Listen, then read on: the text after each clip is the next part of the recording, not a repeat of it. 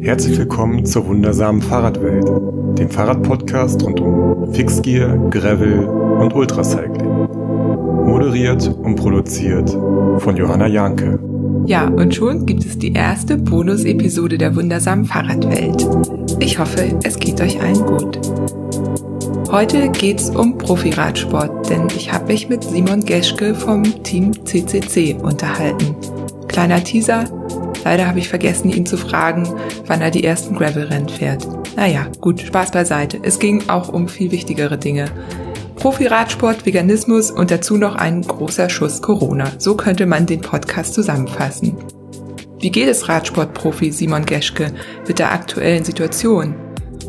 Welche Maßnahmen wurden bereits im Team CCC getroffen? Wie sieht sein Training aus? Und hat er noch Hoffnung auf Rennen in 2020? Mitten im Interview müssen wir unterbrechen, denn es ist Freitag 17 Uhr und er wird zu einer spontanen Videokonferenz von seinem Team eingeladen. Das heißt, dieser Podcast hat auch zwei Teile. Davor und danach.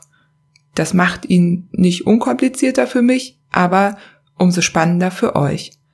Denn was in dem Meeting verkündet wurde, das hat direkte Auswirkungen auf Simons Karriere. Profisport ist ein Konstrukt, das auf fragilen Sponsoringstrukturen basiert und wenn der Hauptsponsor in Polen alle Geschäfte schließen muss, dann bleiben die Konsequenzen eben nicht aus. Also an sich kann ich mich ja nun wirklich nicht beschweren. Ähm, ich glaube, wenn man eine Bar oder ein Restaurant hat, geht es einem schlechter. Aber mir fehlen die Rennen natürlich auch. Und ja, für einen Sportler ist halt, äh, man trainiert den ganzen Winter und ähm, ich war jetzt Anfang des Jahres auch sehr gut drauf. Und äh, ja, und dann kommt sowas. Also es hat natürlich überhaupt nicht in meine Saisonplanung gepasst. Klingt vielleicht ein bisschen egoistisch, aber für mich persönlich, äh, ja, war es jetzt halt auch eine extrem blöde Situation, halt, wie gesagt, den ganzen Winter trainiert und dann sitzt man im Frühjahr dann eigentlich nur zu Hause und weiß nicht so richtig, was man machen soll. Und ja, von daher fällt jetzt, äh, war die Motivation jetzt doch ein bisschen im Keller. Aber gut, jetzt kann man eigentlich nur abwarten, wann es irgendwie weitergeht mit dem Rennen. Also es jetzt wird immer weiter nach hinten verschoben, das Datum, wo wieder Rennen stattfinden dürfen. Also ja, ist alles sehr ungewiss, ja. Wo ist es gerade? Also ich kann ja mal kurz sagen, wir nehmen den Podcast jetzt hier am 3.4. auf, weil das finde ich ganz mhm. wichtig, weil sich ja im Grunde täglich irgendwie die Lage auch ändert oder ja. wir mehr wissen. Und ähm, bei mir zum Beispiel im Gravel-Bereich ist alles, was im Juli, August, ich glaube, ja, nee, auch die Sachen sind schon verschoben. Also ab September, ja. die Sachen stehen noch. Aber ah, dann ja. ist ja. die Saison ja auch schon fast wieder zu Ende, ne? Hm. Ja, ja, ja, im Straßenradsport ist jetzt halt 1. Juni. Das heißt, äh, also auch die Rennen vor der Tour wären jetzt, ja, und die Tour selbst, also die Tour de France, ist ja jetzt auch so ein bisschen auf der Kippe, dass man jetzt gerade überlegt, das Ganze vielleicht äh, paar Wochen nach hinten zu verschieben oder ähm, vielleicht ohne Zuschauer stattfinden zu lassen. Ähm, ja, beides schwierig, denke ich. Also, aber gut, der Giro fällt jetzt äh, auch aus. Also da hat jetzt jedes Rennen so ein bisschen mit sich zu tun wahrscheinlich. Dein Team war ja auch eins der ersten, das am 5. März schon gesagt hat, dass sie nicht fahren. Da waren die Sachen teilweise noch gar nicht abgesagt. Ne? Also euer Management ja. hat da relativ früh reagiert ja. und ist, äh, glaube ich, da irgendwie mit einem relativ äh, großen Verantwortungsbewusstsein auch rangegangen an die Sache. Das finde ich schon mal ganz gut. Mal kurz ja, sagen. also da ging es um Paris-Nizza, glaube ich, äh, im März, ja. Und das sind wir dann als Team geschlossen nicht gefahren, ja. Und da ging es auch darum, dass ähm, zum Beispiel bei der UAE Tour ähm, Teams dann zum Teil zwei Wochen oder noch länger in Quarantäne im Hotel bleiben mussten und das äh, davor hatte das Team halt auch Angst. Also es war auch so ein bisschen einfach die lang langfristige Planung. Die wollten dann halt nicht in Paris-Nizza vielleicht in Frankreich dann in Quarantäne kommen im Hotel, wenn da ähm, vielleicht keine Ahnung der Küchenchef dann auf einmal äh, diagnostiziert wird mit Corona und dann heißt es ja das ganze Hotel muss jetzt in Quarantäne bleiben und dann die Klassiker ähm, eine Woche später verpassen. Ja, so ein bisschen vorbeugend, okay. Mhm. Ja, trotzdem fand ich gut, weil einige machen das ja so auf Biegen und Brechen, versuchen dann ja, immer noch. Ja, nee, ich fand's auch. Ich fand's an sich auch gut. Also ich wäre, naja, zu dem Zeitpunkt da lieben gerne Paris-Nizza gefahren. Aber ja, optimale Muscle Support. Und jetzt im Nachhinein fand ich es eigentlich äh, ziemlich krass, dass Paris-Nizza so stattgefunden hat, wie es stattgefunden hat. Du sagst jetzt 1. Juni, okay, so, wenn man das so beobachtet, kann man ja damit rechnen, dass es noch doch noch weiter nach hinten verschoben wird oder dass eben mhm. ähm, äh, andere, äh, also ich weiß aus vom Triathlon, vom Ironman, die die haben da jetzt irgendwie Regeln, es gibt keinen Massenstart und so weiter, aber mhm. ich meine, das kann man ja ähm, Straßenradsport jetzt auch schlecht machen. Ihr ja. fahrt, ihr, ihr fahrt nur noch Individual Time Trials die ganze Saison. Ja, richtig blöd. Vor allem, weil, wie du sagst, du hattest ja echt einen richtig guten Start ins Jahr, ne? Bei der Tour Down Under und äh, bist da Dritter geworden. Ja, also in der Rundfahrt war ich noch nie auf dem Podium. Also es war wirklich so ein Karriere-Highlight schon, würde ich fast sagen. Und äh, ja, hat natürlich mich sehr positiv äh, hoffen lassen auf die Saison. Ähm, ja, dass es jetzt so ein halb verlorenes Jahr wird, will ich jetzt erstmal noch nicht hoffen. Ich hoffe ja schon, dass es irgendwann noch weitergeht, aber ähm, ja, wie gesagt, der Einstieg war halt super und dann halt auch zwei Wochen später dann bei der Algarve-Rundfahrt dann auch nochmal äh, vorne mitgelandet als Sechster. Ja, also von daher war ich wirklich super zufrieden und die, die Höhepunkte sollten ja eigentlich auch erst noch kommen, jetzt halt mit ja, so Rennen wie Strade Bianche und den Ardennen-Klassikern dann. Und äh, ja, die sind jetzt halt leider alle ausgefallen. Ja. Du hattest jetzt ja auch schon ein paar Verletzungen in deiner Karriere. Letztes mhm. Jahr warst du ja auch zweimal verletzt. Kannst du das irgendwie so angehen, dass du das quasi mental als Verletzungspause abspeicherst? Äh, ja, ein bisschen vergleichbar ist es schon. Ähm, gut, jetzt geht's mir äh, um vieles besser als letztes Jahr um die Zeit. Da hatte ich noch gebrochene Rippen auch. Also das, äh, da bin ich jetzt ganz zufrieden, dass ich ähm, gesund bin zumindest und vor allem auch schon ähm, ja einen starken Saisoneinstieg hatte und auch schon zwei gute, sehr gute Ergebnisse habe. Von daher, ja, sage ich jetzt nicht, lehne ich mich zurück und lasse alles auf mich zukommen. Ähm, aber gut, dadurch ist die Saison jetzt, habe ich quasi schon Ergebnisse, auf die ich äh, bisschen zu zurück gucken kann.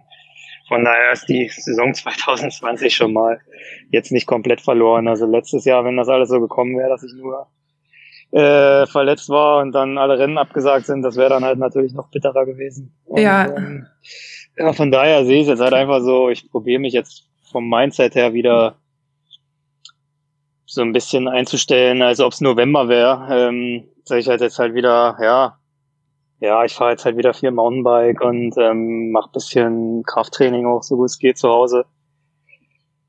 Und äh, ja, probiere das halt so gut es geht zu genießen. Das Wetter wird ja immer besser, immerhin. Und ähm, ja, ehrlich gesagt war ich auch noch nie so lange am Stück zu Hause. Und ähm, ja, man probiert halt einfach ein bisschen die Vorteile daran zu sehen, statt jetzt äh, ja nur alles schlecht zu sehen. Aber es leicht fällt es einem nicht, ja. Das glaube ich. Immerhin bist du im schönen Freiburg. Da hast du ja mhm. ordentlich äh, Ausflugsziele drumherum. Ja. Ist in Hamburg nicht ganz so schön, obwohl ich ein, natürlich äh, äh, sehr äh, hier auch für Hamburg schwärme, aber Berge und so weiter muss man ja wirklich Ja, suchen. also die Natur ist hier schon ziemlich cool, ja. Das genieße ich auch halt gerade. Beim Radfahren sieht man so viele schöne Ecken. Äh, das ist halt auch das, was mir an Berlin jetzt zum Beispiel gar nicht fehlt, wo ich ja früher gewohnt habe. Äh, ja, da war das Umland jetzt noch nicht so spannend. Und wenn man dann da so fünf Stunden durch die Gegend fährt, äh, gefällt es mir hier schon um einiges besser. Ich vermute, du arbeitest auch mit einem Trainer oder wie ist es bei ja. dir? Ja.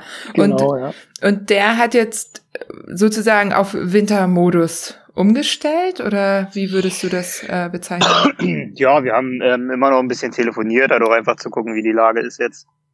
Und der wusste ja auch nicht so richtig, wie es weitergeht. Also erst hieß es halt noch, okay, vielleicht fahren wir dann die Katalonien-Rundfahrt wieder Ende April und Anfang, nee, Quatsch, Ende April, äh, Ende März meine ich.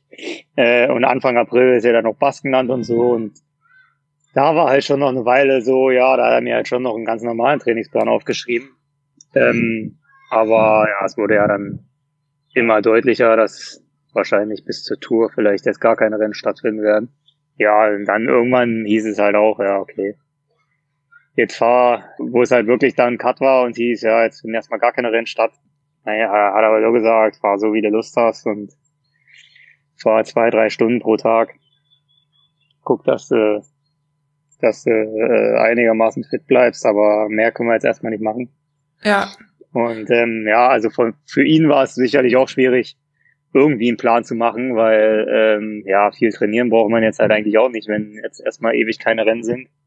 Andererseits hat er jetzt halt auch gesagt, wenn wir das ganze Jahr keine Rennen fahren, muss man halt schon irgendwie auch ja, das irgendwie simulieren können, weil sonst einfach eine Riesenladung an Renn Renntagen fehlt, die man übers Training fast nicht kompensieren kann.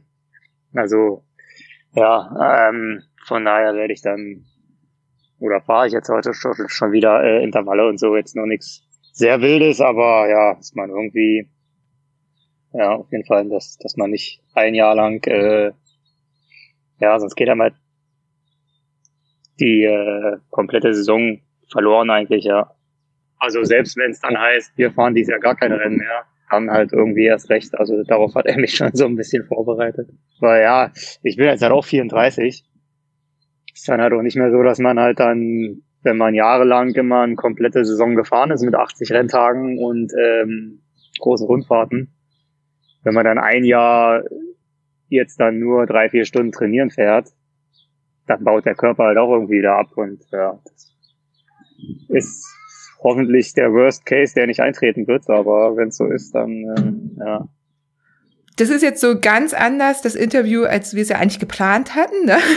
Mhm. Ich habe dich ja angeschrieben, weil äh, du seit vielen Jahren ja mittlerweile schon äh, vegan bist und mhm. ich äh, dir dann erzählt habe, dass ich auch seit mittlerweile 20 Jahren vegan lebe und äh, da total begeistert war, als ich das gelesen habe, dass du auch vegan bist und dich dazu auch so ein bisschen ausfragen wollte. Ja, ja, gerne. Ja. Und ich denke auch trotz äh, Corona und all dem, was das jetzt leider so mit sich bringt, sind auch andere Themen immer noch relevant und ähm, mhm. vielleicht äh, auch, vielleicht ist das ja jetzt auch eine Chance, sich damit mal auseinanderzusetzen, wenn man es vorher noch nicht getan hat, wenn man denn möchte. Aber wie gesagt, ist ja jedem irgendwie selber überlassen. So. Du bist, äh, wenn ich richtig rechne, 2016 vegan geworden? Mhm, ja. Ja, ne? Mhm. Und ähm, wie, wie kam es dazu? Äh, ja, ich hatte mich halt, als Sportler ist man ja eh immer mit Ernährung beschäftigt und ja, hat mich dann halt auch ein bisschen damit befasst und bin ähm, über viele Studien gestolpert, ehrlich gesagt. Und äh, genau, und dann äh, fing es halt an so mit ähm, Dokus gucken, äh, die mir empfohlen wurden, äh, weil ich halt auch äh, hier und da ein paar Fragen hatte einfach. Und dann habe ich halt so, äh, was es auf Netflix gibt, Cowspiracy habe ich glaube ich gesehen, dann äh, Forks over Knives, äh, was es damals halt schon gab. Inzwischen gibt's ja viel mehr. Ja. Und äh, ja, war ziemlich fasziniert, ehrlich gesagt.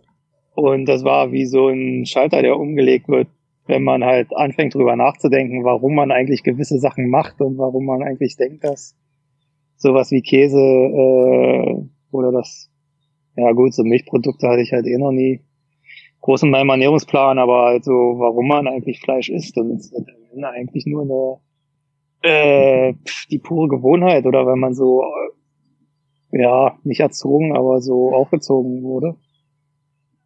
Halt, weil so, ja, einfach so ein gesellschaftliches Ding, glaube ich.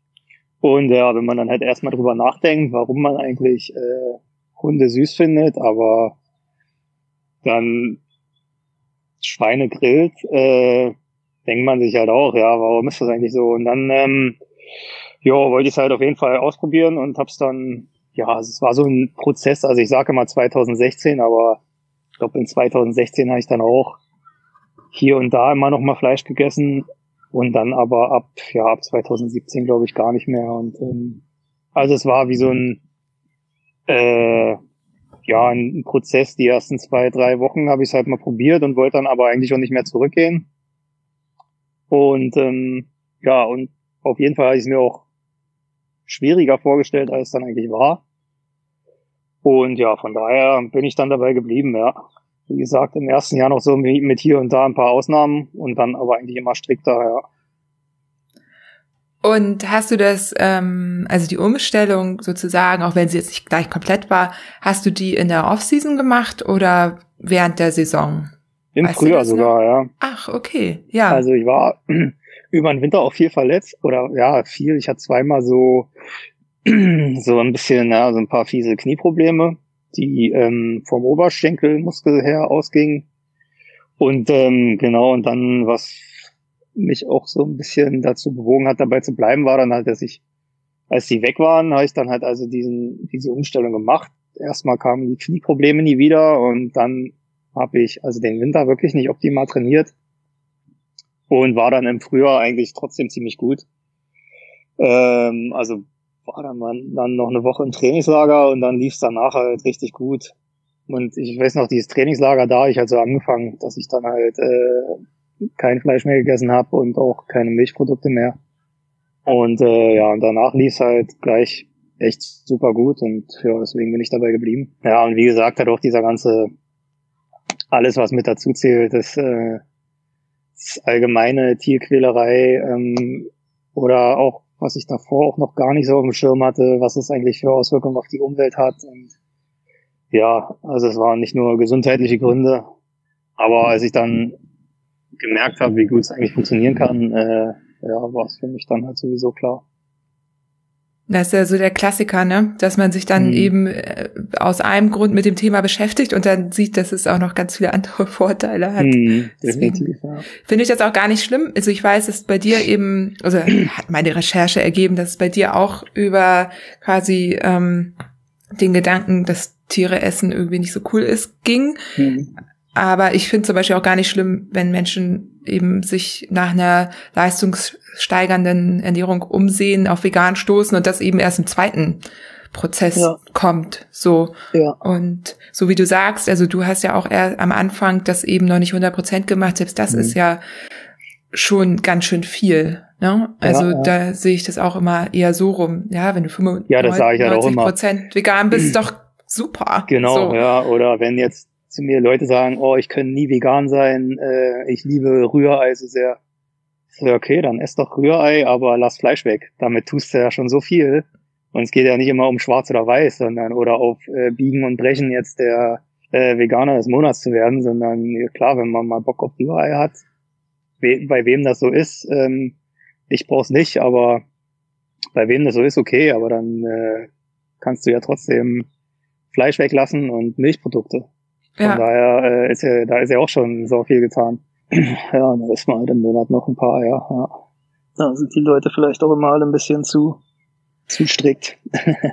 ja, vielleicht ist das der Trick auch, um dann den Druck erstmal zu nehmen und sich das irgendwie mhm. anschauen zu können. Oder man macht mal ähm, drei Monate oder so und guckt mal. Für einige mhm. ist es auch so, da funktioniert es nicht anders. Die müssen es 100 Prozent machen und mhm. um, um eben quasi diesen radikalen Cut zu machen. Aber bei mir war das zum Beispiel so, ist es ja nun wirklich 20 Jahre her. Und du kannst dir vorstellen, mhm.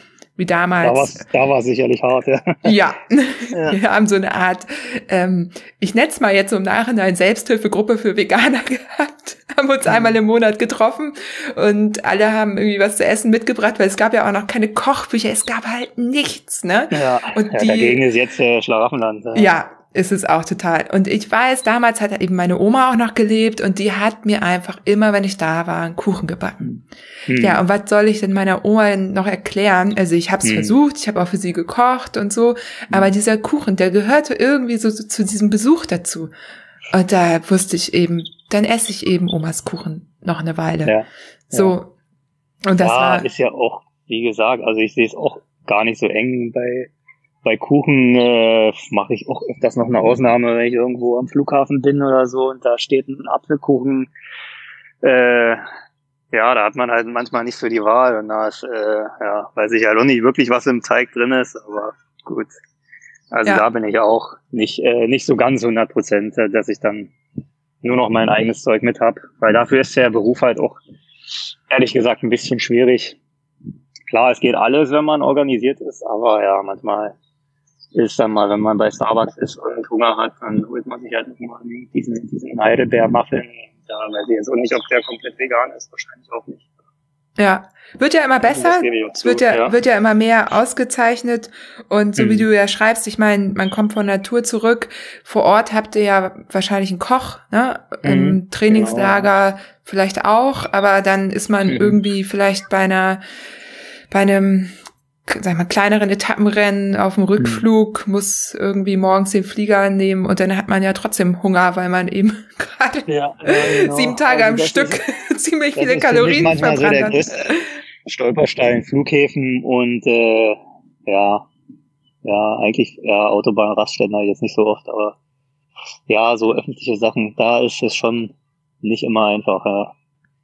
Aber, aber es wird, wird immer besser. besser. Ja. ja genau. Kennst du außer dir noch andere äh, Fahrer im Peloton, im Profi-Peloton, die vegan ja, Adam, sind? Adam Hansen. Ja. Ist, äh, auch jetzt seit einem Jahr, glaube ich. Ein sehr bekannter Fahrer. Ähm, der ist auch, dann, ich unterbreche ja. dich mal kurz, ich habe mir hm. nämlich das Buch The Plant-Based Cyclist bestellt. Ich hm. weiß nicht, ob du das mitbekommen hast. Die haben ja ein Buch rausgebracht, Global Cycling Network. Und da hm. ist der auch drin, gefeatured. Das Wusste ich nämlich Adam auch Hansen? Nicht. Ja, aber nur mit äh, einem der macht Bild. das seit einem Jahr jetzt circa, also noch nicht so lange. Der ist äh, letztes Jahr quasi auch, ähm, ja. Aber der, der macht es auch sehr, ähm, sehr bewusst so. Also ist nicht so, äh, jetzt nur mal probieren. Er macht es jetzt seit einem Jahr schon. Dann äh, ja, Michael Gurgel von Dimension Data hatte mich auch mal um Rat gefragt. Also der war auch äh, quasi, oder er macht's hat es damals seit vier Wochen gemacht. Da weiß ich jetzt aber nicht, wie der Stand der Dinge ist. Ob er immer noch dabei ist oder ob er jetzt auch gerade, wie gesagt, wie ich so in der Anfangsphase war, dass man es äh, machen will. Äh, aber erstmal ausprobieren.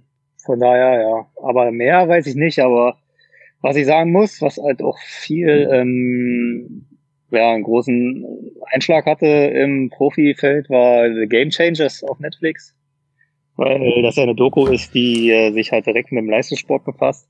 Und da sind halt viele aufmerksam geworden. Also ähm, ja, die haben so ziemlich alle Fahrer gesehen und ähm, ja, da ich jetzt schon so länger das mache, ähm, wissen viele Fahrer das und sind dann halt auf mich zugekommen, ja, wie das bei mir funktioniert und wie machst du dies und das und äh, ja, fand ich fand ich witzig, weil ja, ähm, ja, also das jetzt einfach, ich, ich merke es halt daran, dass die Fahrer zu mir kommen, dass das Interesse einfach viel größer geworden ist oder dass, dass, dass jetzt viele drüber nachdenken. Ja.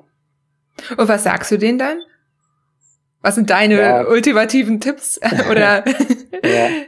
Also äh, manche fragen mich auch so nach, ähm, ja, nach veganen Proteinshakes, was gut ist, was man sein lassen kann und ähm, ja, auch Nahrungsergänzungsmittel, was ich da nehme oder ähm, ob man überhaupt was nehmen muss. Und ähm, ich kann den halt immer nur sagen, dass es bei mir sehr gut funktioniert und dass ich von, von den Blutbildern und der auch so, also bei mir eigentlich gar keinen Unterschied gemerkt habe von, äh, von oder ich mich schlechter fühle jetzt mit einer veganen Ernährung oder ich Probleme habe, die Kalorien aufzunehmen, also gar nicht. Ja.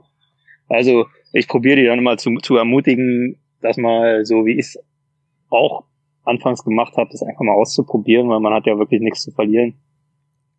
Und ja, jeder Radprofi sollte sich ja auch ein bisschen mit Ernährung auskennen, also wie viel man braucht und welche Lebensmittel was für Inhaltsstoffe haben. Also das sowas ist halt auch einfach ein bisschen Grundwissen, dass man halt weiß, dass man ja, wo man seine Proteine neben dem Fleisch her holen kann. Ja, das müssen jetzt normale Menschen vielleicht nicht unbedingt wissen, aber ja, als Profisportler sollte man das eigentlich wissen.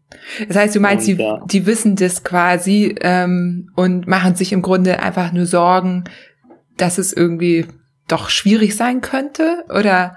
Ja, oder die haben halt auch so ein bisschen noch das, dieses, ähm, naja, sag ich mal, altmodische Ernährungsbild, dass man Fleisch unbedingt braucht für die Proteine oder für, ja, was weiß ich was. Ähm, ja, der, ich glaube, es dauert noch eine Weile, bis das so wirklich durchsickert, dass es halt auch anders geht. Und jetzt gerade in der heutigen Zeit, ich glaube, auch in 50er Jahren war es sicherlich alles noch ein bisschen anders oder auch in 70er, 80er Jahren, dass man, äh, ja, weil man da halt noch nicht so die Vielfalt hatte, einfach in, äh, in den Hotels. Du bist 2016 vegan geworden. Das sind jetzt ungefähr so vier Jahre. Ähm, wie hat sich das so in den vier Jahren verändert? Hattest du da irgendwie, hast gemerkt, dass du irgendwie durch verschiedene Phasen durchgegangen bist oder ist das einfach vegan und so ist es jetzt?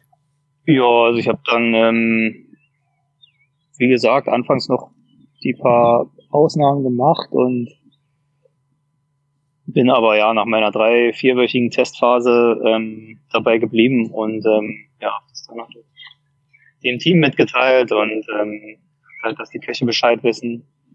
Und die Rennen, wo wir keinen Koch dabei hatten, ähm, hatten wir dann immer Linsen oder Bohnen im äh, LKW, die dann das Hotel halt einfach ganz einfach aufwärmen konnte. Und sonst Pasta hatten die ja eh immer. Also ist ja auch nicht so, dass man äh, dann völlig auf einem Trockenen steht. Ähm, es ein Buffet gibt, dann, dann findet man ja auch immer irgendwie was. Ja. Kartoffeln, Pasta, Gemüse, ähm, da hat man ja schon ziemlich viel. Ich muss sagen, ich habe es mir viel komplizierter vorgestellt und ja, dann ging das alles ziemlich reibungslos. Also von daher war die Umstellung auch gar nicht so krass. Bei den, bei manchen Dokumentationen sieht man natürlich halt so Leute, die gehen halt ähm, jeden Tag zu McDonalds und dann werden sie vegan. Das macht da natürlich einen riesen Unterschied. Bei mir war es relativ sicherlich ein kleiner Unterschied, weil ich vorher schon nicht so viel Fleisch gegessen habe, aber schon regelmäßig, also bestimmt so jeden zweiten Tag. Und äh, aber Milchprodukte halt wenig. Und ähm, ja, von daher war die, war es jetzt nicht so, dass ich halt äh, mega einen Unterschied gemerkt habe in meiner Regeneration, aber äh, in der Phase auf jeden Fall zu sagen, dass ich halt besser geschlafen habe und ähm, also da habe ich schon einen Unterschied gemerkt, ja. Wie sieht denn so ein typischer Tag bei dir aus, also was die Ernährung angeht? Ähm, also morgens esse ich mal, also meistens dann Porridge mit frischen, äh, mit, ja, mit einer, also ich hau dann nochmal so ein paar Sachen im Mixer. Ich habe so Wildkräuterpulver, Walnüsse kommen mit rein, eine Banane, Reismilch und äh, Agavendicksaft.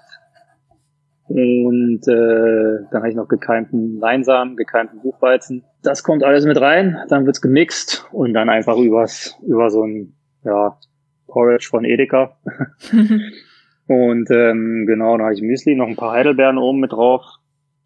Und äh, ja, dann ein, einfach noch eine Scheibe Brot mit Erdnussbutter und so Zuckerrübensirup habe ich meistens. Ja, das ist dann solides Frühstück und ähm, nach dem Training esse ich immer nicht so viel, dann meistens nur ein bisschen Brot mit Hummus und Gurke oder halt auch mal Avocado mit, mit Salz und Pfeffer einfach. Also ja, dann zwei, drei Scheiben Brot. Und abends koche ich dann meistens, ja. Und das dann, ja. Entweder, also wahlweise, ich wechsle immer ein bisschen, mal mit Tofu, mal mit Süßkartoffel, mal mit ähm, so Soja-Fleischersatz. Gibt's ja jetzt ähm, von Beyond Meat, gibt's ja wirklich verrückte Sachen die äh, echt gut schmecken. Ähm, und dann äh, so Kurkuma-Pasta mit äh, Kurkuma-Pulver drinne, was ganz cool ist. Kurkuma-Pasta, ja noch nie gehört. Ja, war, ja, war ich auch überrascht. Die standen irgendwo ganz unten im Regal bei Edeka in der Bio-Vegan-Ecke. Das waren auch die einzigen Nudeln, äh, die nicht aus ausverkauft war. Hamster gekauft. Äh, ja, aber die sind halt auch nicht teurer als normale Pasta und schmecken ganz wie ganz normale Pasta. Also das fand ich echt super. Voll gut. Und da muss man genau. ja auch genau. sagen zu Kurkuma, das ist einfach auch anti-inflammatory, ne? also hm. entzündungshemmend und sowas kann auch immer nicht schaden. Das, ja, äh, ja, auch eins von diesen Superfoods. Ne? Ja. ja. Ja, und dann genau mit ja, Frühlingszwiebeln, Kokosmilch mache ich so statt Sahne dass es ein bisschen cremig wird. Kokosöl in die Pfanne, Pinienkerne manchmal noch. Ähm, genau, dann manchmal mit Süßkartoffel oder ja, oder Pilze noch oder Risotto mit Pilzen. Also da wechsle ich immer ein bisschen durch, wo die Restaurants noch offen hatte. In Freiburg gibt's auch viele vegane Optionen, dass man sich mal eine Falafel holt oder hier gibt's auch äh, veganen Döner und sowas, dann mit Seitan. Ähm, oder ja, es gibt auch äh, vegane Pizzen in Freiburg. Ähm, ja, das mache ich auch manchmal, aber also zurzeit koche ich jeden zweiten Tag. Koche immer viel, dann reicht's für zwei Tage und schmeckt immer gut. Ja, oh, das klingt genau. total lecker. Und dann habe ich noch so ein Wokgewürz. Da kann man eigentlich auch alles total vermasseln. Wenn man das Gewürz daran haut, dann schmeckt's gut. das ist auch immer ganz praktisch. Das schmeckt echt gut. Also ja, ich, so eine Mischung Knoblauch noch und so, ja. Was hast du für einen Wok? So eine Wokpfanne, also nicht so ein Riesenteil, aber ähm, genau, einfach so eine Pfanne, die eine Wokform hat. Okay. Ja, da passt, da passt auf jeden Fall für zwei Leute was rein und das, ja. Ich habe nämlich äh, gerade gelesen, äh, dass Mhm. ähm, du Eisen auch über Kochgeschirr aufnehmen kannst. Dass, dass du quasi ein Wok gibt's ja auch aus äh, Eisen, ne? Diese Mhm. unbeschichteten, dass man, wenn man regelmäßig in diesen, äh, in diesem Kochgeschirr, ich kann ja auch Pfannen aus Eisen und so nehmen, Mhm. ähm, wenn du da drin regelmäßig kochst, dann hast du auch schon wieder einen, einen Teil von dem Eisen, das du aufnehmen musst. ah, okay. Wusste ich gar nicht, ja. Nee, ich nämlich auch nicht. Deswegen äh, war, war ich total überrascht. Man sieht das ja manchmal, ne? Wir haben so einen und Mhm. dann, wenn du das halt noch einen Tag stehen lässt da drin, dann nimmt das auch immer so ein bisschen diese Eisenfarbe an. Ne? Mhm, Gerade wenn man eine stimmt, helle ja. Kokosmilch drin hatte, dann sieht man das und wenn da mal nichts bei gedacht, aber das nimmst du wohl auf. Das ist äh, ah, ja, okay. wohl Eisen, das man äh, aufnehmen kann. Ja, Mhm. wusste ich auch nicht. Ähm, nur mal so so am Rande. Und was mich jetzt aber auch ganz besonders interessiert, was isst du denn während des Trainings? Was hast du denn da dabei? Ähm, ja, Riegel meistens. Ähm, gibt's auch vegane, also gibt viele vegane sogar. Cliff Bar habe ich meistens, äh, die bestelle ich mir im Internet, die gibt's nicht so in Supermärkten. Also die haben vegane Riegel. SIS bilde ich mir ein auch. Die haben sie auch im Rennen, habe ich mal nachgeschaut. Ähm, ja. Genau. Da machst du dir jetzt nichts, irgendwie keine Reiswaffeln, Nicht extra, Rei- nee, oder ähm, bei Edeka gibt's auch ähm, Flapjack. Äh, nee, äh, Rice Cakes haben wir beim Rennen, die mache ich mir jetzt nicht extra. Also die kaufe ich dann schon. Dann Flapjack, so Müsli-Riegel einfach. Die sind ja auch äh, meistens vegan. Da muss man halt einfach nur gucken, dass da kein Schokoladenüberzug drüber ist. Dann, dann sind die normalerweise immer vegan, ja. Ja. Ja, äh, habe ich Mhm. auch dabei. Ich dachte, vielleicht hast du noch ähm, den ultimativen Tipp, denn ich habe auch eine Zeit lang ganz viel mit ähm, so Trockenfrüchten einfach gemacht. Da hatte ich Geht das gar auch, nicht ja. in, in Ja. Riegelform. Ja, oder man nimmt mal eine Banane mit, mache ich auch manchmal, ja. ja. Hm. Hast du dich irgendwann in dieser Zeit auch mal beraten lassen von einem Ernährungsspezialisten oder einer Ernährungsspezialistin? Eigentlich nicht, nee. Also, natürlich mit meinem Teamarzt, ähm, die, der weiß Bescheid. Äh, seine Tochter ist auch vegan, von daher, da da habe ich auch ein bisschen Ahnung, ja.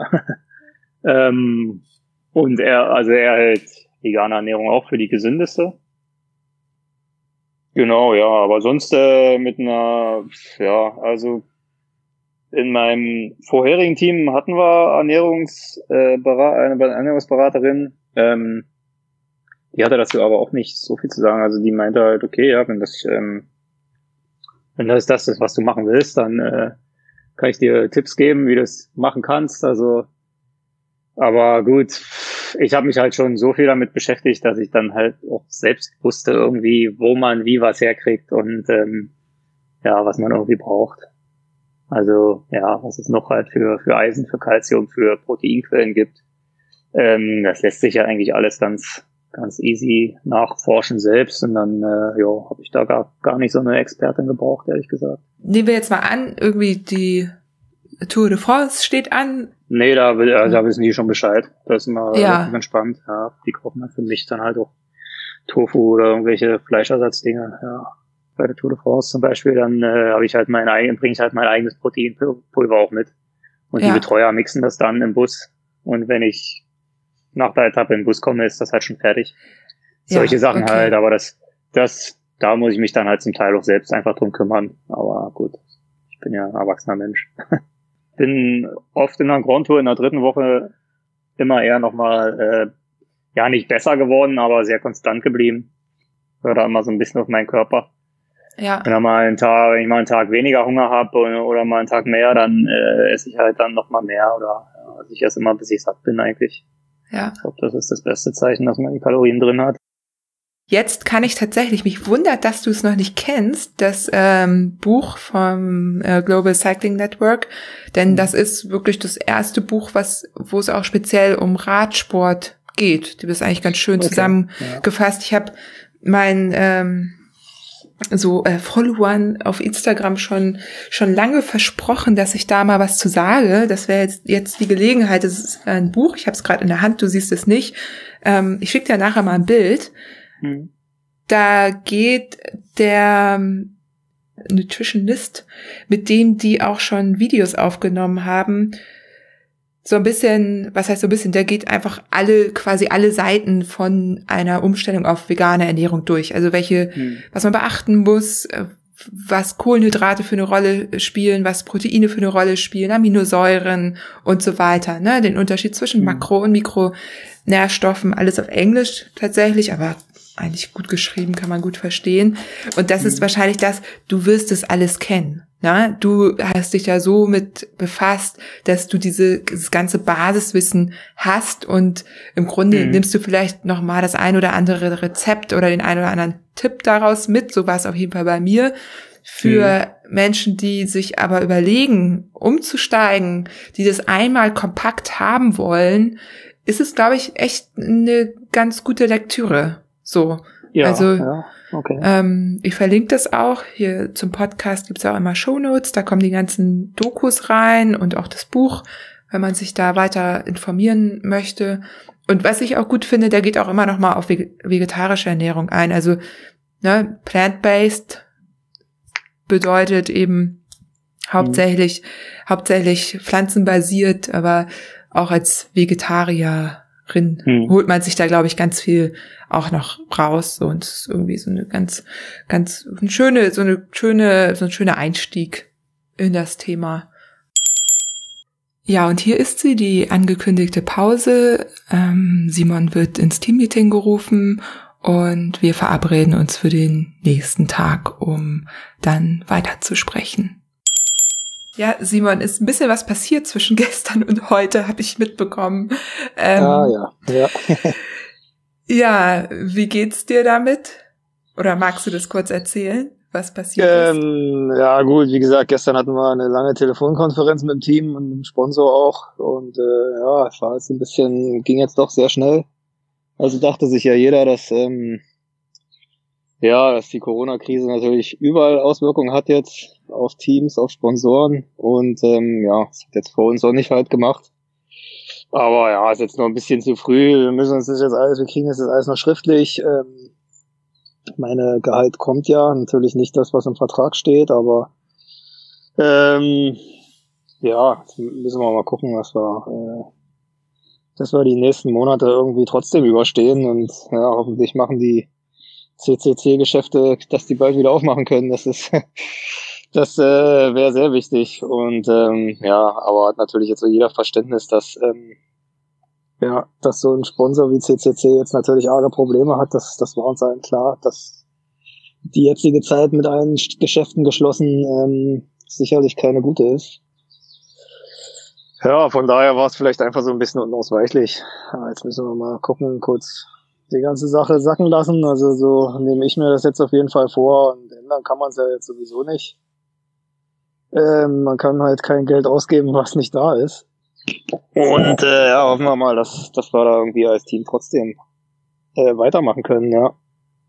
Ja, ich kann das ja mal ganz kurz zusammenfassen. Ne? Es gab eine Pressemitteilung. Also wir haben gestern gesprochen und dann musstest du ja in, in Teamcall rein und mhm da habt ihr das wahrscheinlich alles besprochen und danach gab es eine Pressemitteilung, beziehungsweise gab es jetzt zwei, drei Artikel dazu, dass ähm, eben euer Hauptsponsor CCC gesagt hat, äh, dass er ja eben nicht mehr über die Mittel verfügt, das Team so weiter zu supporten. Ne? So ganz, genau. ganz, ganz äh, grob jetzt zusammengefasst und mhm. das ist ja auch irgendwo nachvollziehbar. Es ist super spannend, ne? Ich meine, klar, das ist ja ein großes Unternehmen und die haben eben ihre Geschäfte und ihre Angestellten. Nun seid ihr ja natürlich aber auch auf eine Art angestellt. Ihr seid ja auch, ist ja auch mhm. euer Beruf, ja. Profi-Radsportler zu sein. Ja. Ähm, aber du, du nimmst ja. es irgendwie so ganz gefasst auf und äh, bist trotzdem optimistisch. Erstmal ja. Ähm, ja, die weitere Entwicklung wird sich jetzt natürlich zeigen. Also ich hoffe natürlich, dass es mit dem Team weitergeht, dass wir auch bald wieder Rennen fahren können. Das ist jetzt halt auch eine Vorsichtsmaßnahme, ähm, weil man weiß, also wenn es jetzt noch lange so weitergeht, dass man das Geld jetzt einfach zusammenhalten muss, um halt äh, ja noch operabel zu sein, wenn wenn wir wieder Rennen fahren sollten. Also deswegen mussten jetzt halt auch leider äh, viele Angestellte im Team entlassen werden, also alle Mechaniker, sportliche Leiter, Ärzte, da ist wirklich nicht viel übrig geblieben. Ähm, weil da einfach das Gehalt einge eingehalten werden muss jetzt. Ja. Um halt, äh, falls die Tour zum Beispiel doch stattfindet, um dann halt einfach äh, noch die Mittel zu haben, das äh, dann alles wieder auf die Beine zu stellen. Weil von CCC kommt jetzt halt, so wie ich es jetzt verstanden habe, wie gesagt, ich krieg's alles noch schriftlich, kommt jetzt halt die nächsten drei Monate erstmal gar nichts. Und da fehlt natürlich dann eine ganze Menge. Ja, wenn man jetzt noch die Fahrer muss man halt weiter bezahlen. Ähm, zum, also es gibt ja das von der UCI vorgeschriebene äh, Grundgehalt oder Minimumgehalt. Also das muss man zahlen, ähm, wenn man die Lizenz nicht entzogen haben will. Ja. Und äh, ja, und so ist es jetzt halt vorgesehen. Ja. Wie gesagt, wir gucken, ob das jetzt halt alles. Also wir können natürlich auch uns querstellen und sagen, wir wollen unser Geld, aber dann ist das Team eigentlich am Ende. Und äh, ja, das wird sich jetzt die nächsten Tage entscheiden. Müssen wir uns jetzt auch nochmal mit allen Fahrern zusammensetzen und ähm, ja, gucken, wie, wie wir da weiter vorgehen wollen. Und auch, ja, mit meinem Manager werde ich mal sprechen. Der ist ja natürlich dann auch immer auf dem Lauf, auf dem, auf dem Laufenden. Und ähm, ja. ja, schwierige Zeiten auf jeden Fall. Aber ja, gut, total. Äh, das trifft gerade echt viele. Also ich sag halt, quasi werde ich gerade in Kurzarbeit geschickt, ja. Ja. Ja, im Grunde, wenn man, wenn, wenn man es äh, als eine Branche betrachtet, was es ja ist, ne? Also ich meine, Mhm. du bist Berufsradfahrer äh, Radfahrer und dann bist du eben auch betroffen davon. Mhm. So, ähm, obwohl Ja. du ja weiterarbeiten kannst, wobei du ja die Rennen nicht fahren kannst, ne? Und- Ja, ja, ist halt jetzt gerade höhere Gewalt, ist halt wie in, in ja, wie in Kinos, Restaurants und Bars, da können die Kellner natürlich auch weiterarbeiten, aber äh, ja, werden halt nicht gebraucht und so ist jetzt bei mir gerade so ein bisschen. Es sind halt keine Rennen, ich kann zwar trainieren, aber das bringt ja äh, ja dem Team oder der der Firma CCC dann jetzt auch herzlich wenig, wenn halt einfach die ja, die Basis irgendwie fehlt, dass, dass wir Rennen fahren können, ja. Und ähm, hast du für sowas irgendwie Reserven? Ja, gut, klar, ich habe schon Rücklagen, das ist nicht das Problem. Und das Minimumgehalt ist auch immer noch was, was, ähm, ja, was sicherlich zum Leben reicht. Also ein Neo-Profi verdient meistens halt auch nur das Minimumgehalt. Und äh, ja, von daher äh, habe ich jetzt keine Existenznöte Ja. in dem Sinne. Also es kommt ja auch die nächsten Monate noch ein bisschen Geld. Äh, natürlich nicht so viel, wie in meinem Vertrag steht, leider. Und ja, ist natürlich ein bisschen bitter, aber man kann es ja halt nur für eine bestimmte Zeit machen, ähm, Berufssportler zu sein. Und äh, ja, man erarbeitet sich da äh, irgendwie ja auch immer viel und ja, ja auch eine Menge getan, um irgendwie auf das Level zu kommen, wo man halt einen schönen Vertrag hat und ein gutes Einkommen. Und dann ist es natürlich ein bisschen bitter, als dann, äh, wenn man dann wieder so viel verdient wie mit 23, als man gerade erst angefangen hat. Aber Ja. gut, ja, jetzt ist erstmal so und dann, ja, der Worst Case wäre natürlich, dass das Team ganz dicht macht, aber davon wollen wir jetzt erstmal eigentlich noch nicht reden, ja. Ja, vor allem, du bist ja auch total glücklich in dem Team. Ne? Also Schon, alles, ja, was man so liest, ist es irgendwie gut organisiert. Es reagiert jetzt auch als eins der ersten Teams auf die Situation wieder. Ne? Und Mhm. Ja. klar, wirklich harte Maßnahmen, aber da scheint ja ein Management zu sein, das wirklich Mhm. auch vorausdenkt und eben dann halt die Zahlen anschaut und eben einfach reagiert, ne? so wie es muss. Definitiv, ja. So, und wenn sie so mit euch auch umgehen, dann Ja. Ne, also so, so vorausschauend meine ich, ne? Das, Ja, und ich denke, es wird auch, wenn es weiter so geht, wird es noch viele Teams so treffen. Also ich glaube, klar, einige Sponsoren trifft es wahrscheinlich härter als andere, aber ähm, die Teams sind halt auch sehr fragil aufgebaut, was Sponsoren angeht. Also ähm, sind ja immer zwei, drei verschiedene Sponsoren, die das Geld geben. Also äh, bei uns zahlt auch nicht nur CCC Geld, aber es ist natürlich auch der Hauptgeldgeber. Von daher wird es, glaube ich, viele Teams treffen. Also vielleicht nicht alle, aber ja, ich denke, da werden viele noch in die Situation kommen, wo sie das Geld zusammenhalten müssen. Ja. Also wir sind ja auch nicht das erste Team, das Team wo es Gehaltskürzungen gibt.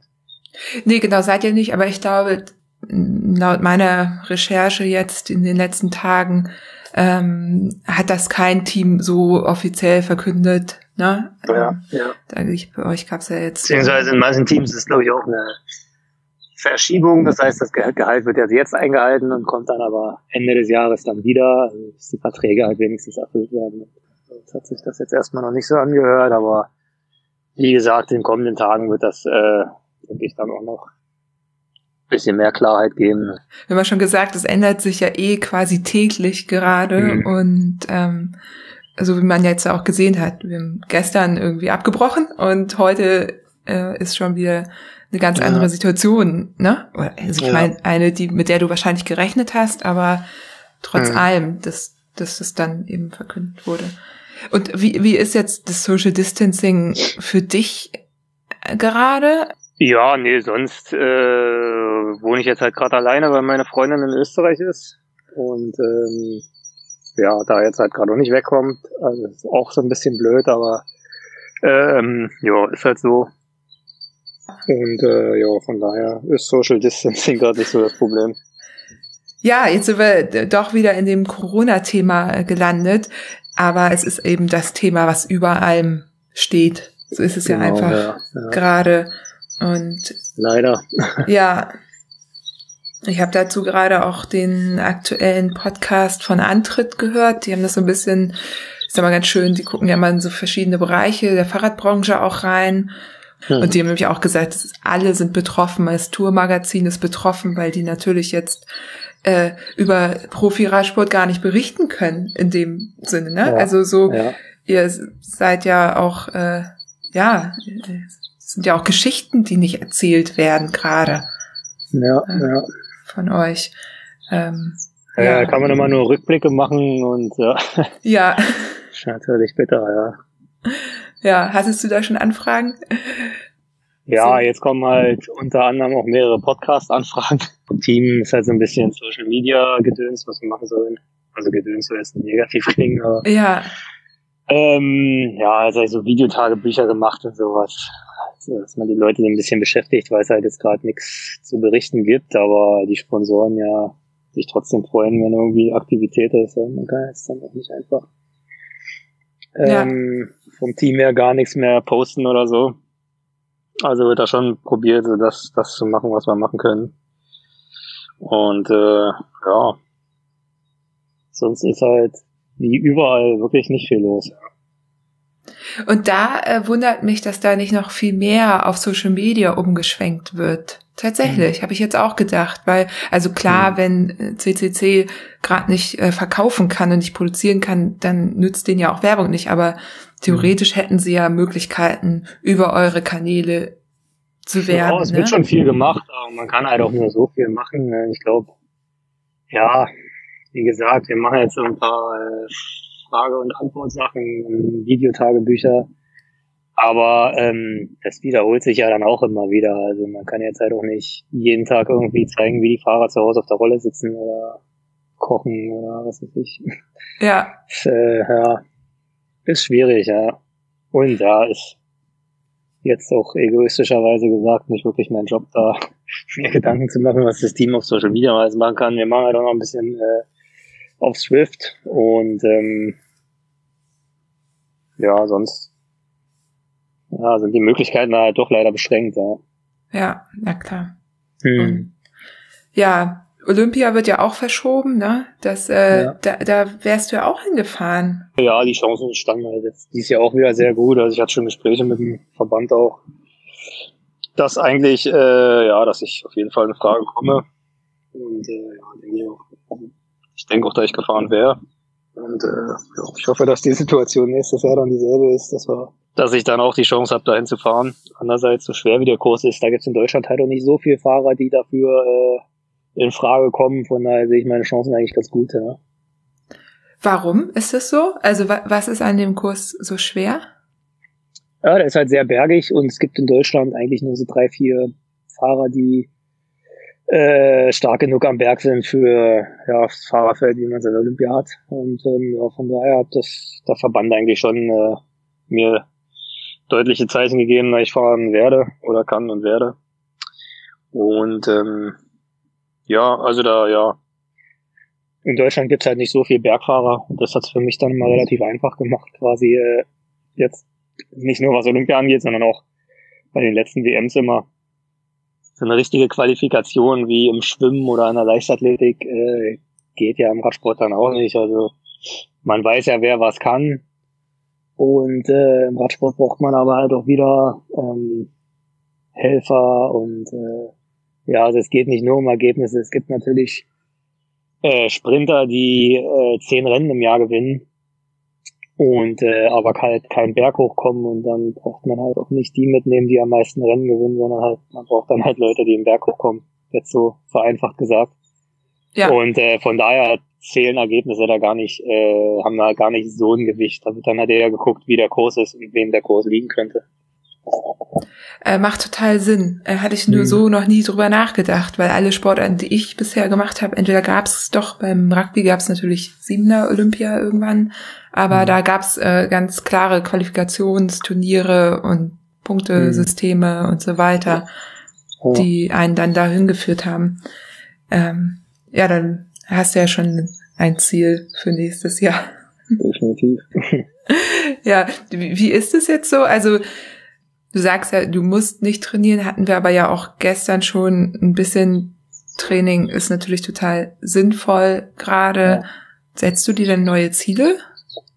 Jetzt im Moment kann man sich ja leider gar keine Ziele setzen. Ähm, von daher fahre ich jetzt halt größtenteils Rad, weil es mir ja doch einfach Spaß macht und weil äh, der Tag natürlich auch rumgeht und im Hinterkopf habe ich natürlich auch, ja, dass ich halt einfach fit bleibe und bis das dann heißt, so in ein, zwei Monaten die Tour findet statt und dann werde ich dann halt erst wieder anfangen müssen mit dem kompletten Aufbau. Ja, dass ich jetzt einfach so drei, vier Stunden pro Tag fahre. Natürlich weniger als sonst, aber ähm, ja, trotzdem am Ball bleibe und ja, für mich persönlich ist natürlich dann auch so, dass der Tag dann besser rumgeht. Wie viel Zeit brauchst du, äh, um quasi wieder in, in die Rennfitness zu kommen? Also wie viele Wochen brauchst du da Vorlauf, wenn sind das irgendwie drei, vier Wochen oder wie spontan bist du da? Ähm, ja, ich glaube, also ich wäre jetzt sofort bereit, wieder Rennen zu fahren. Ich habe ja jetzt auch gar keine Pause gemacht seit dem letzten Rennen und habe einfach weiter trainiert. Und von daher würde ich denken, das geht relativ schnell, um so richtig in Topform zu kommen. Das ist dann halt wieder eine andere Frage. Äh, da bräuchte man sicherlich so mindestens eine Rundfahrt, um wirklich zu sagen, okay, jetzt bin ich wieder auf dem Level, wo ich eine Tour fahren könnte. Ähm, ja, also das würde ich schon sagen, dass man da auf jeden Fall auch erstmal wieder ein paar Wettkämpfe braucht. Andererseits, die Tour Down Under dieses Jahr war auch das erste Rennen der Saison und da hatte ich äh, kein Rennen davor und es lief auch gut. Also das ist jetzt Tour Down Under ist nicht die Tour de France, aber ähm, man kann auch aus dem Training raus ziemlich fit sein und das, das kriegt, sollte jeder Profi ziemlich schnell hinkriegen wieder wie gesagt, jetzt können wir ja auch alle noch trainieren und ähm, ich glaube, keiner hat jetzt so äh, Form eingebüßt, nur weil jetzt keine Rennen sind. Also wenn man normal trainiert, dann hält man ja auch ein gewisses Level und dann, sobald es heißt, dass, dass wieder Rennen gefahren werden können, wenn es jetzt heißt, im Juli die Tour findet statt, dann, also mir würde die Zeit locker reichen, um da äh, auch auf jeden Fall wieder gut am Start stehen zu können. Dann trainiert man einfach wieder ein bisschen länger und intensiver, ein bisschen strukturierter einfach und dann sind es ja auch noch ein paar Wochen. Das wäre kein Problem. Ja. Ja, zumal die Bedingungen ja im Grunde auch für alle dann gleich sind, ne? Also. Definitiv, ja. Ja, also die, die jetzt sagen, man kann sich da nicht gut genug vorbereiten, das ist halt, spielt dann halt auch einfach nicht so die größte Rolle. Dann sind wir halt nicht alle so in Topform wie sonst immer, wenn man halt so wie sowas wie das früher an Rennen und Tour de Suisse und sowas noch als Vorbereitung hatte. Dann äh, ist die Tour halt vom Level her ein bisschen schlechter dieses Jahr, weil alle nur aus dem Training kommen, aber dann fahren wir halt wenigstens wieder Rennen und für die Sponsoren wäre das halt auch super wichtig und ob jetzt Zuschauer oder nicht, am Ende können die Leute das ja auch am Fernsehen äh, sehen und äh, das wäre wahrscheinlich von Quoten her die beste Tour aller Zeiten, wenn die Leute nicht an die Strecke kommen können. Und äh, wie gesagt, für die Sponsoren wäre das halt das A und O, weil das Jahr bis jetzt halt ziemlich verloren ist. Und die Tour macht halt 70 Prozent des Marketings für die Sponsoren aus. Das heißt ja immer, wenn man das ganze Jahr äh, eigentlich schlecht fährt und dann bei der Tour gut, dann ist das für das Team eigentlich eine gute Saison immer noch, weil es halt die Tour genießt immer noch so viel Aufmerksamkeit wie kein anderes Rennen und das darf man halt nicht vergessen. Also ob es jetzt davor Rennen gibt oder nicht, das ist dann halt für die Fahrer ein bisschen blöd, aber wie gesagt, das spielt eine absolut untergeordnete Rolle. Es geht halt ein bisschen um den Erhalt von vielen Teams und ja, ich merke es ja jetzt bei mir im Team, dass halt wirklich die Luft brennt und anderen Teams geht's nicht viel besser, denke ich, ja. Ja. Ja, aber wie du schon sagtest, ne, alle sind jetzt auch irgendwo solidarisch gestimmt und versuchen irgendwie das Beste aus der Situation zu machen. Das ist ja eigentlich eine ja. ganz schöne, ganz schöne ähm, ja, Folge aus der Situation. Ja. So. Ja, wenn du jetzt äh, überlegst, wir sitzen hier in einem Jahr, ich habe dich vielleicht nochmal gefragt, ob du einen Podcast mit mir aufnimmst und habe es tatsächlich nach Freiburg geschafft, weil äh, die Gefahr nicht mehr da ist, dass äh, äh, man sich mit Corona ansteckt. Ähm, so rückblickend, ähm, hast du eine Idee, ob sich, also was könnte sich da verändert haben? Nächstes Jahr um die Zeit. Ja, meinst du, das Ganze geht spurlos an uns vorbei?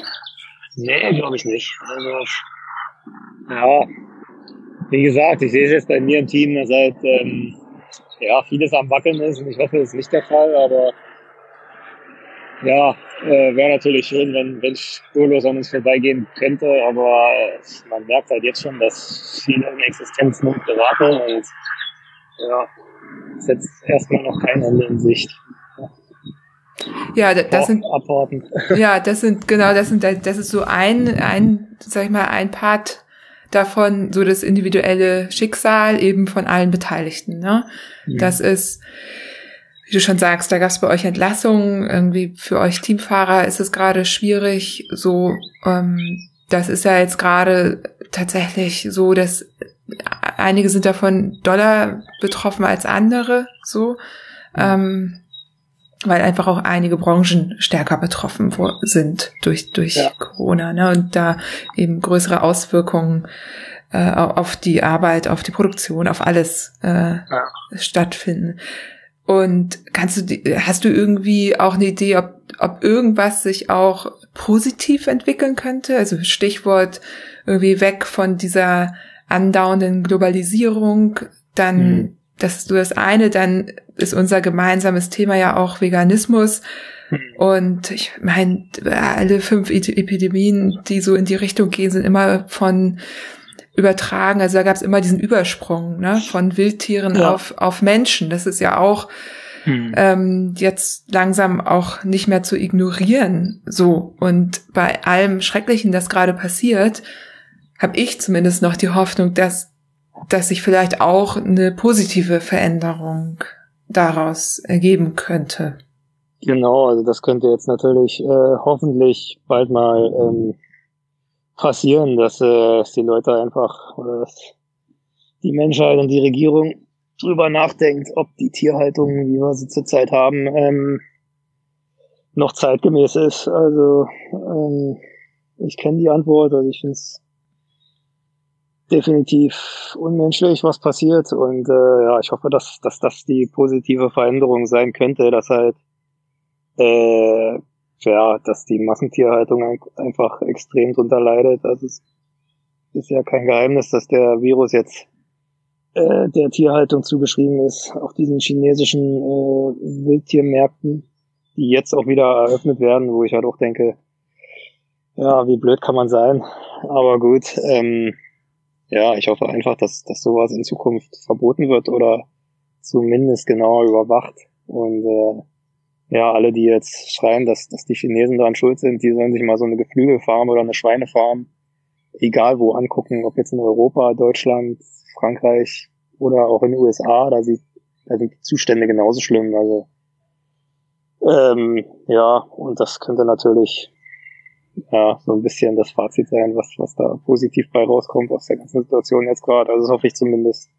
Aber ja. ja, scheint noch nicht so den Anschein zu machen. Also ist halt immer einfacher, das jetzt äh, quasi China den schwarzen Peter in die Schuhe zu schieben.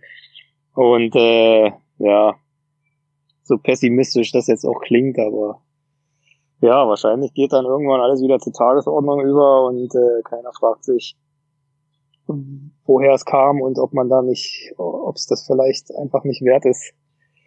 Ähm, ja, die ganze Tierquälerei und ja, das, was daraus halt auch entstehen kann, wie wir jetzt gesehen haben.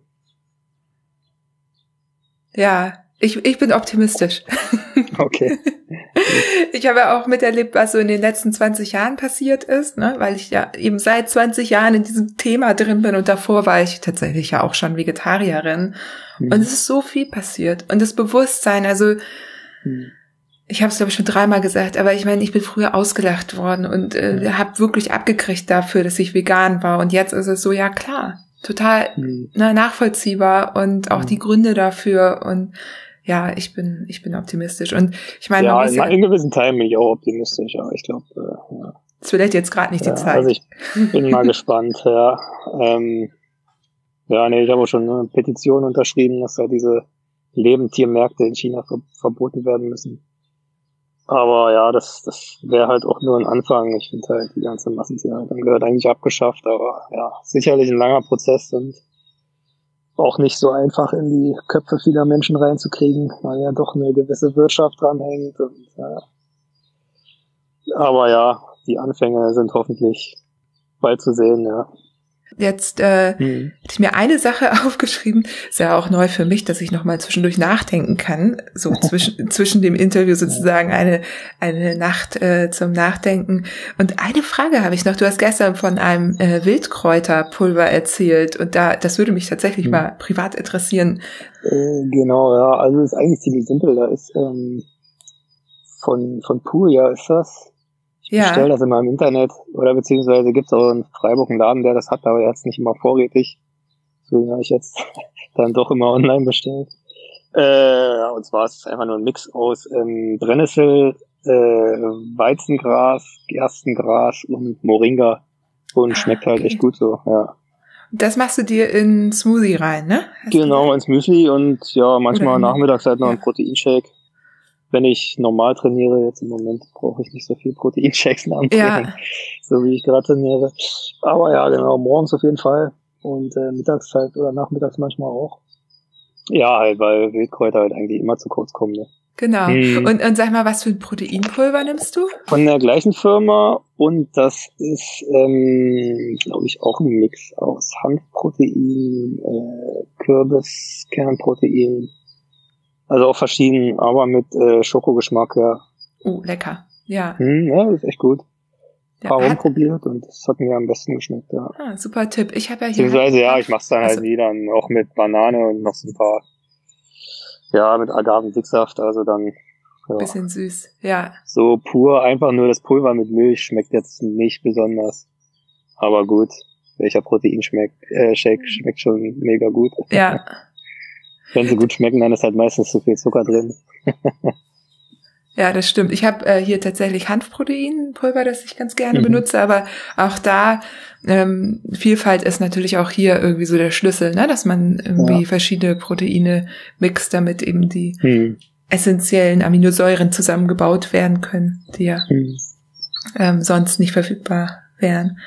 Ja, ähm, gibt's noch irgendwas, was du gerne sagen möchtest? So? Nee, außer dass ich, ja, war ein sehr angenehmes Gespräch. Über viel geredet in dieser komischen Zeit, ja. Ja, fand ich auch. Ich fand es ein bisschen schade, dass ich dich nicht besuchen konnte.